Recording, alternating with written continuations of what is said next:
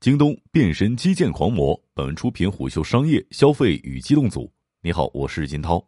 过去十二个月里，京东的仓库数增加了四百五十个，这相当于二零零七年到二零一七年十年间增量的总和。八月二十三号晚，京东集团公布了二零二一年第二季度财报。在本次财报当中，京东物流和京东零售新业务并表呈现。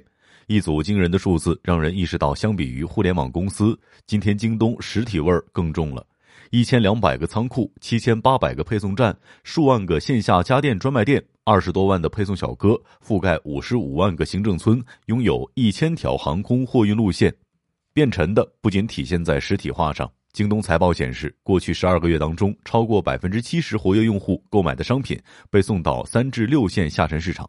而在今年五月的一次公开会议上，京东高管曾经透露，在二零二一年第一季度，京东下沉市场新用户占比首次达到百分之八十一。自二零一九年开始，三到六线下沉市场就已经是京东最重要的新用户来源了。截至今年六月底，京东活跃购买用户数达到了五点三二亿。而来自于京东此前公布的数据显示，其中至少有三亿用户来自于下沉市场。在发力下沉市场的二零一九年，京东已经尝到了甜头。这一年，京东活跃用户数同比增长百分之十八点四，这是此前数年京东未有过的高增速。如果说发力下沉市场是京东主动寻找增量用户，那么拓展线下则是每个电商平台乃至新流量场增拓消费场景的必答题。社区团购、生鲜电商、新型零售超市、本地服务。以社区团购为例，京东旗下的惊喜拼拼和美团优选、盒马集市共同出炉。而无论是发力下沉市场，还是布局新兴线下场景，都意味着前端触达点和仓库供应链的匹配升级。于是，我们看到京东开始发力线下京东大药房、家电专卖店、惊喜门店，以及开始进一步扩展仓储和物流网络。京东物流是眼下京东的头号吞金兽。财报和公开信息显示，这一只吞金兽已经存在十四年。在二零零七年，京东开始建立仓配一体的物流体系。当二零零七年京东拿到一千万美元融资之后，其中相当大的比例都投入到了物流建设当中。在此之后，物流一直是京东生态之内的吞金大户。但我们要看得到，京东在物流上的投入存在明显的周期性，在一段时间之内，京东会集中发力基础建设，然后通过一段时间的消化，并匹配相应的软能力。二零一七年一月，京东物流进入一个高投入周期。在之后二十一个月内，京东自建仓库数量从二百八十七个暴增到五百五十个。此后，京东物流的投入速度明显放缓，进入了消化周期。从二零一八年第三季度开始，直到二零二零年第三季度，京东开始集中致力于软能力建设。所以，我们看到仓库数增速放缓，但相应的利用率、库存周转效率等关键数据开始明显提升。二零二零年第四季度到如今，实际上京东物流的新投入周期，相比于二零一七年出现的投入周期，这一轮的投入力度明显增大。隐藏在这个现象背后的核心逻辑是京东物流的模式特点，基于仓库为根，逐渐生长出来的物流体系。这和顺丰等公司的模式完全不同。实际上，在物流研究领域，有人曾经把京东模式称为仓库模式，而把顺丰等公司的模式称为公路模式。一个明显的差异细节是，京东的重要资产是自建仓库，而部分物流公司的重要资产则是货车。这像是一种路径的依赖。历年财报显示，京东的仓库租金一直是重要成本项。二零一八年至二零二零年，京东的仓库租金成本一直高于四十四亿。除了仓库租金，更大的成本是围绕物流而存在的人。实际上，京东物流的四大成本项目当中，员工福利开支一直是最大的成本项。一个直观的对比是，早在二零一九年，京东物流的员工成本已经超过一百九十七亿元，这已经超过了二零一八年以来京东物流的仓库租金成本总和。隐藏在高成本背后的是相对漫长的回报周期。高度依赖自建仓库和在职配送小哥的京东物流，是典型的规模效应型服务。从毛利率可以看出这一点，在二零一八年，京东物流的毛利率仅为百分之二点九。但是在二零二零年，毛利率已经上升到百分之十点九。本次财报显示出的另外一个重要的变化是，二零二一年第二季度，京东物流外部收入占比首次超过了百分之五十。自二零一七年京东物流对外开放之后，外部订单量就被视为一个关键的指标。其实这也是京东物流发展过程的一个必然趋势。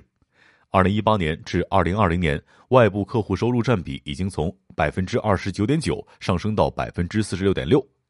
二零二一年第二季度作为疫情之后电商消费的关键旺季，给京东物流带来了可观的外部订单量。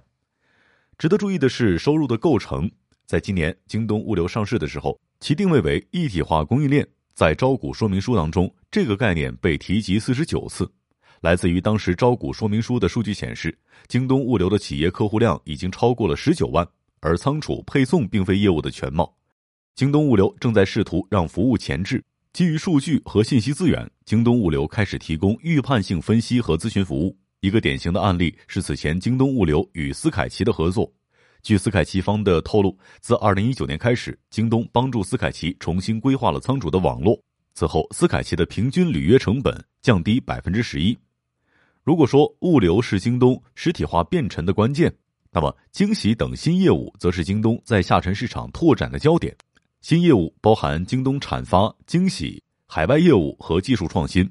最值得关注的就是惊喜。惊喜不仅是京东发力下沉市场的关键期，也是京东布局社区团购等业务的桥头堡。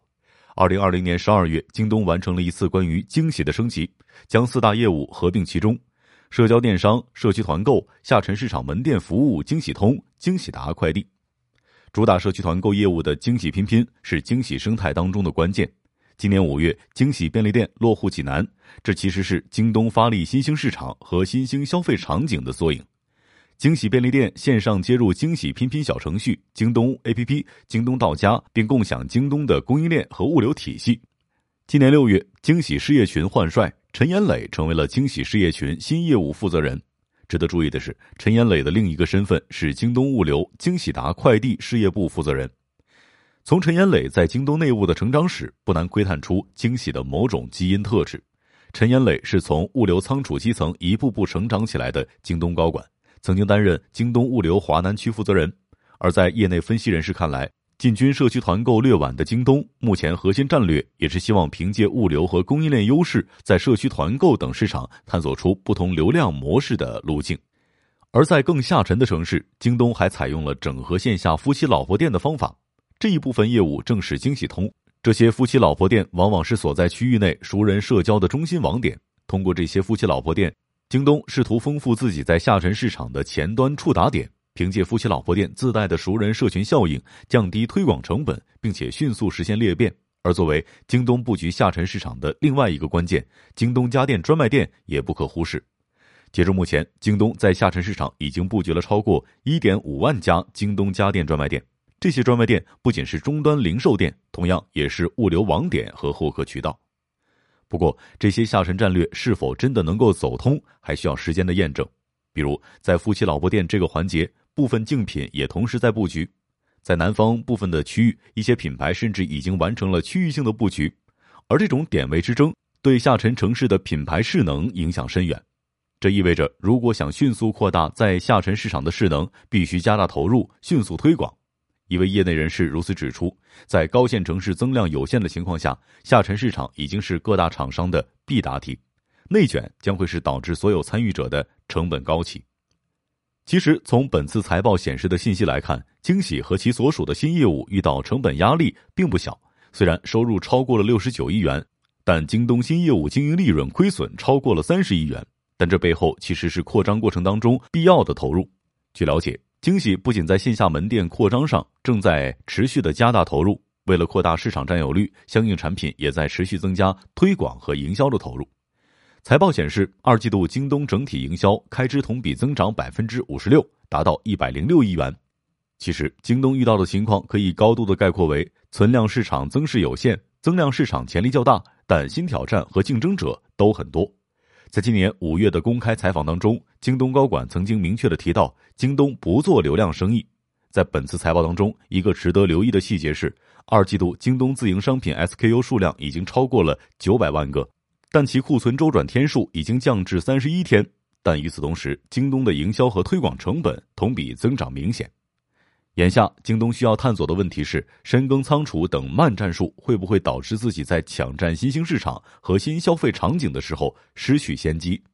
毕竟，众多新流量场崛起之后，他们正在以更轻的体量迅速向新市场发起挑战，而在更大的视野之下，昔日的老对手也正磨刀霍霍，准备登上同一舞台。此时，总面积超过两千三百万平方米的仓库，真的能够成为京东的关键底牌吗？答案或许依然需要留待时间来回答。商业洞听是虎嗅推出的一档音频节目，精选虎嗅耐听的文章，分享有洞见的商业故事。我是金涛，下期见。